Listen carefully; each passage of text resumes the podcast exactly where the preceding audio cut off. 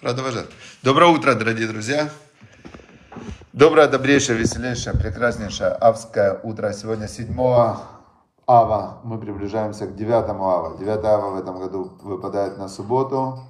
Поэтому пост будет не в субботу, а в воскресенье.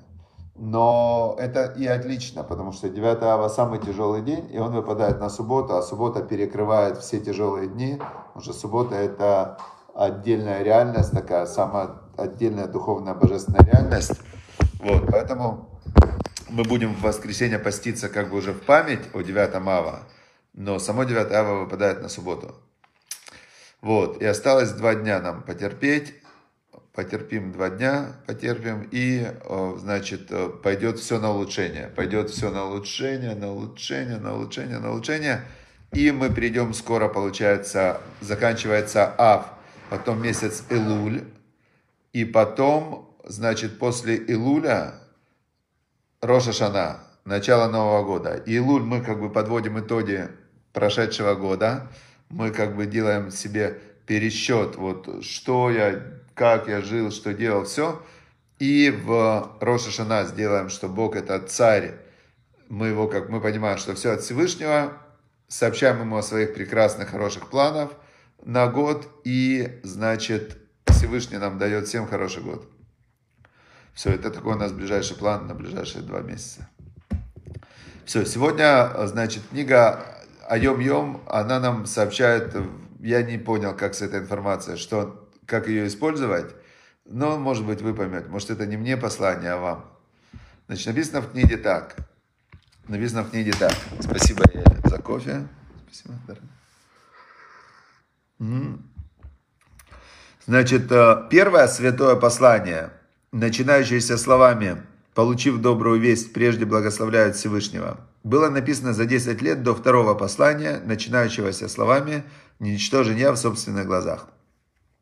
Значит, речь идет о том, что есть такая у Хабада, есть главная книга, называется «Тания». Тания – это книга о устройстве человеческой души, я эту книгу, честно скажу, несколько раз начинал изучать, она как-то я пока ее не могу понять.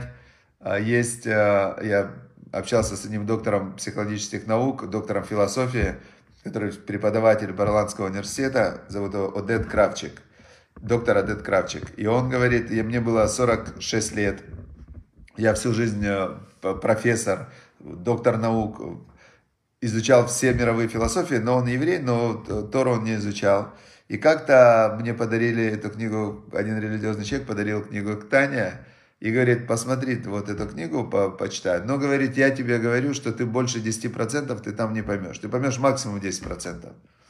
Он говорит, и меня это так задело, я всю жизнь профессор, и я сейчас, э, и мне какой-то религиозный человек, темный вообще, этот ортодокс, мракобес, говорит, что я не пойму какую-то книгу их э, религиозную. Что это такое?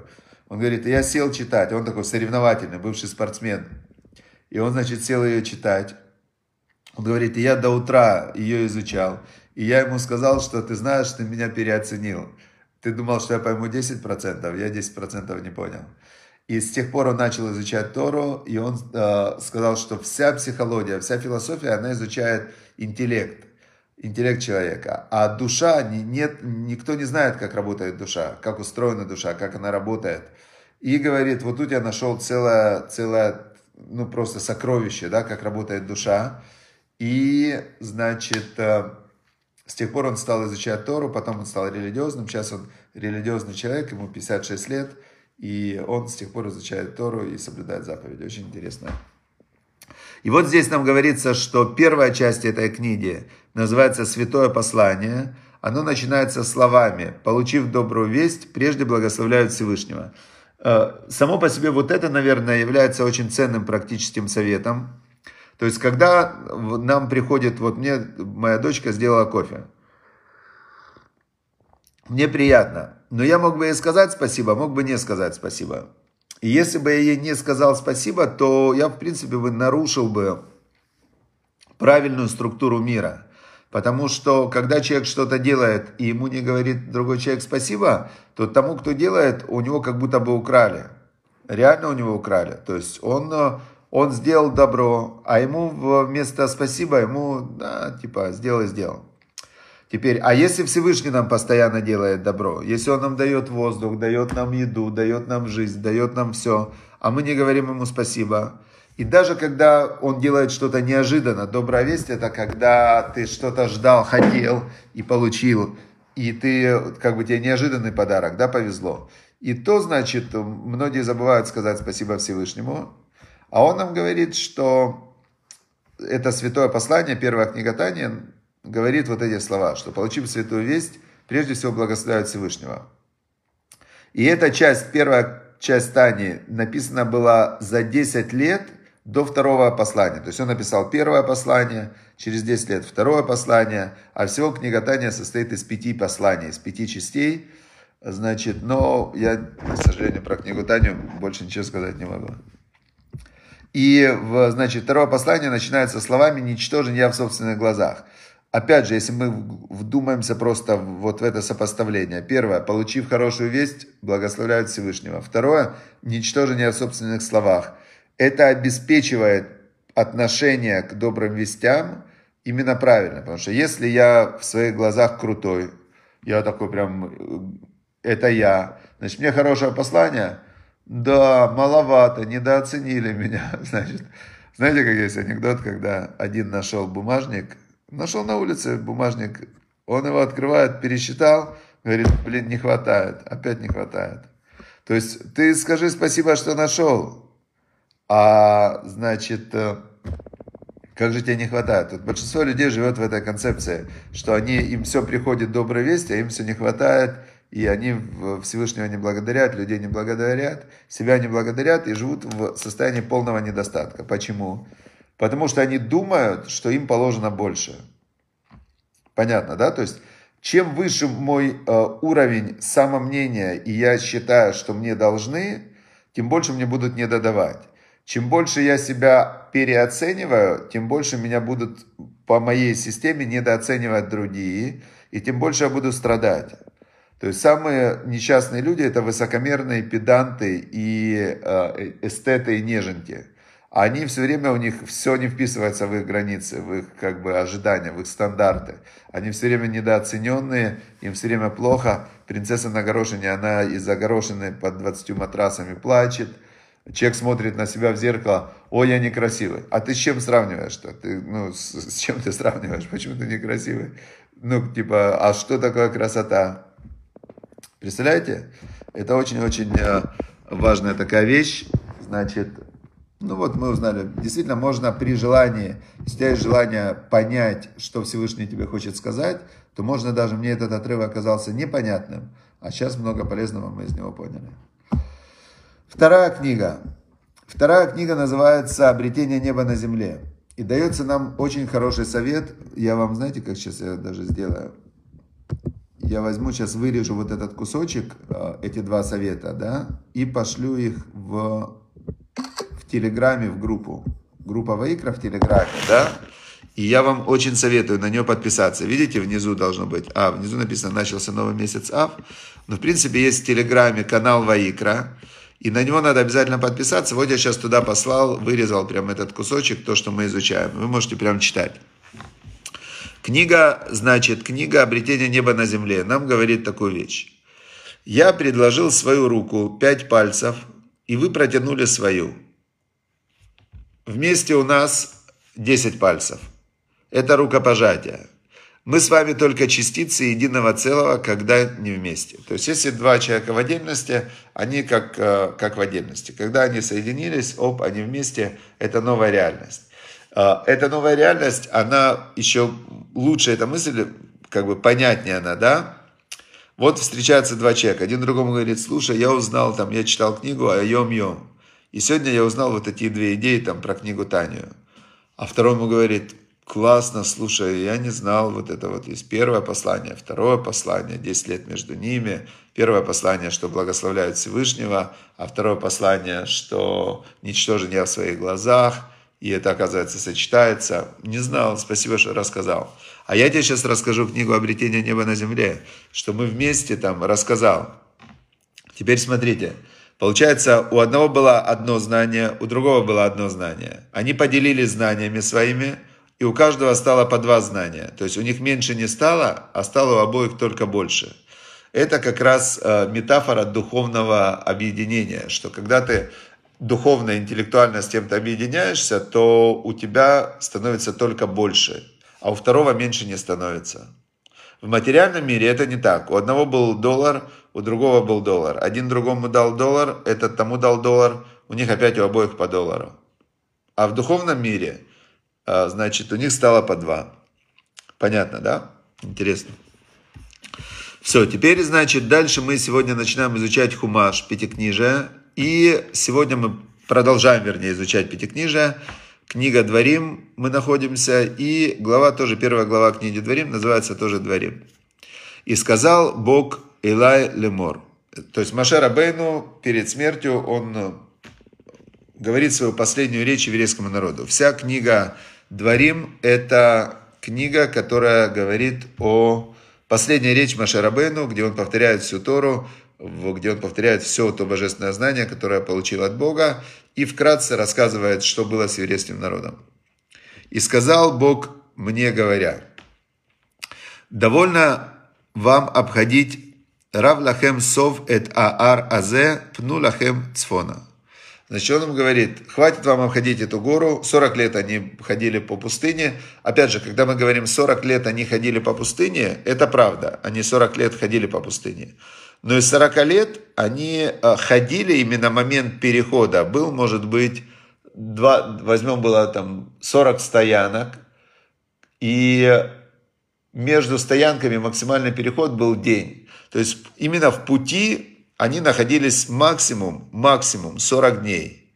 То есть за 40 лет, когда мы говорим, что они ходили по пустыне, это не совсем правда. Они всего лишь 40 дней переходили с места на место. Было 42 у них стоянки всего перехода. А, но в каждом месте они стояли разное время по продолжительности. Были места, в которых они стояли больше 20 лет. Было место такое. Но называется это, что они ходили по пустыне. И вот тут тоже это очень интересный такой момент, а, когда человек живет, вот говорят, вот я, я за свою жизнь переезжал 20 раз, говорит человек.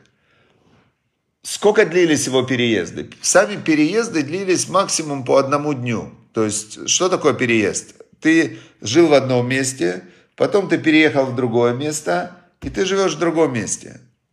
То есть, сказать, что и мне было так тяжело. Почему тебе было тяжело? То есть, тебе что, 20 переехать один день? А сколько раз ты ездил в отпуск?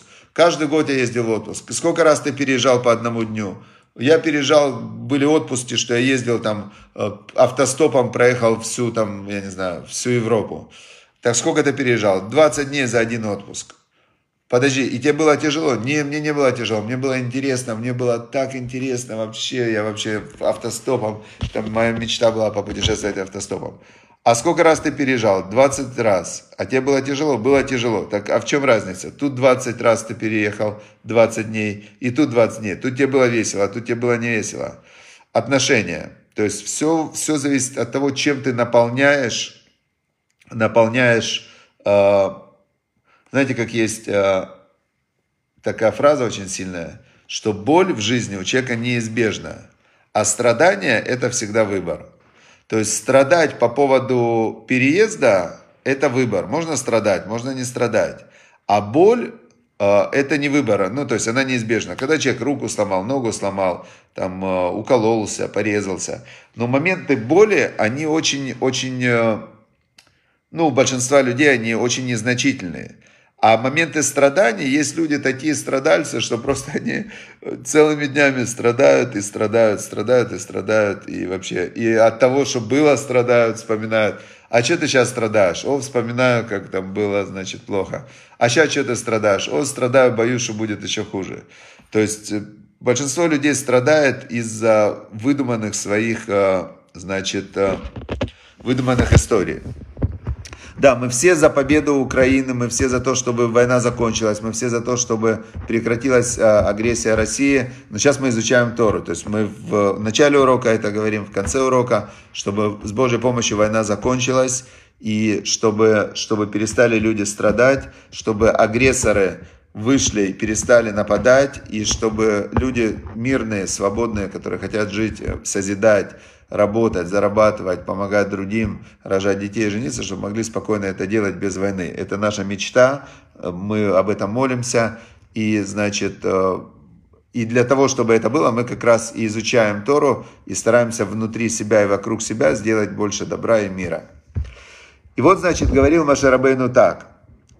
Значит, э, народу повели так, Бог ему сказал, повели народу так, говоря, вы сейчас переходите границу ваших братьев, сыновей Исава, Аюшвим э, Басеир, которые находятся сейчас в Сеире. Значит, представьте ситуацию, народ Израиля, несколько миллионов человек, выходит из Египта и идет в ту землю, которую Бог им обещал, обещал Аврааму, Ицкаку и Якову. И вот они подходят туда, все их боятся, все думают, пришли захватчики, пришли грабители, пришли те, мы их никогда не видели, они уже были в этом Египте, значит, в Египте они уже были к тому моменту 210 лет, никто про них и не слышал, всех про них забыли, откуда вообще, когда они уходили, их было всего 70 человек, а возвращаются миллионы, представьте, жили у вас соседи какие-то, да, вот соседи, и эти соседи, значит, они уехали, 70 человек уехали в Америку.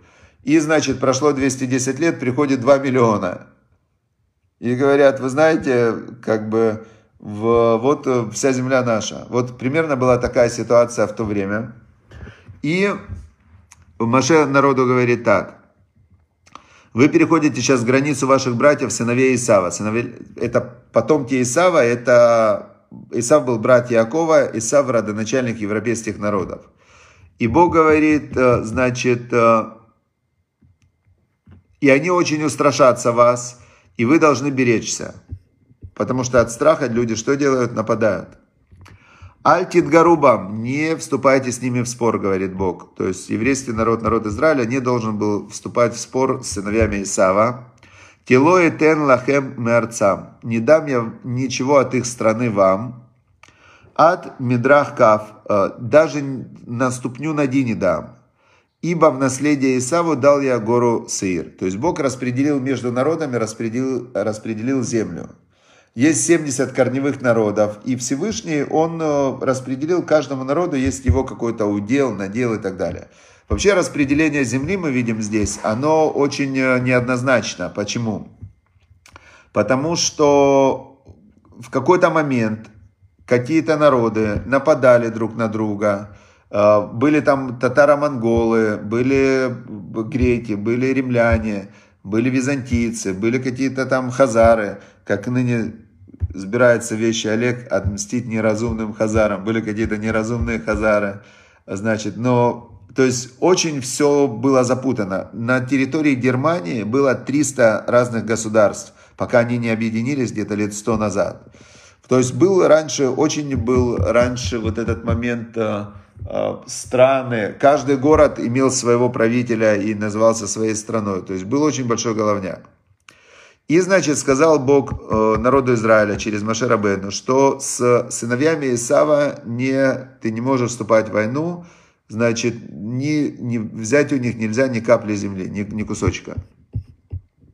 Значит, э, охель, охель тишберумы там, еду у них покупайте э, за серебро и кушайте, и воду у них покупайте за серебро и пейте. То есть все у них надо только покупать, только вести с, ним, с ними финансовые разговоры, такие финансовые взаимоотношения. Давайте подумаем, где есть у нас такое в современном мире, что какая-то страна, которая, какая-то страна, которая находится в... Были страны воевали, а сейчас они не воюют. Ну, например, Германия и Франция. На протяжении всей истории они воевали без остановки. Есть у них спорная земля, которая переходила из рук в руки десятки раз. Это там, где находится город Страсбург. Вот эта вот э, земля, которая где Страсбург, она была все время то немцы и владели, то французы, то немцы, то французы. Сейчас Страсбург принадлежит кому? Франции. Франция принадлежит Страсбург, да. Хорошо, значит, э, в общем, сказал Бог, что с ними не воевать. В, и отошли наши братья, а, и отошли мы от наших братьев, сыновей Исава, которые сидели возле горы Сиир, И, значит, и повернули мы и прошли по пути к пустыне Моав. Значит, как-то они пошли в другую сторону, обошли этот народ Исава. Воем Рашем Илай, это Муше Рабейну продолжает. И Бог сказал мне, Альти царь Моав, с Моавом не враждуй тоже, с этим народом Моав не враждуй, не вступи с ними в войну. Вальтит гарбам милхама, тилой тенлиха меарцо, Еруша, что я тебе не дам от их земли ничего. Тилибней Лот натати эт ар Еруша, потому что сыновьям Лота, племянника Авраама, дал я эту землю в наследство. Не трогать их.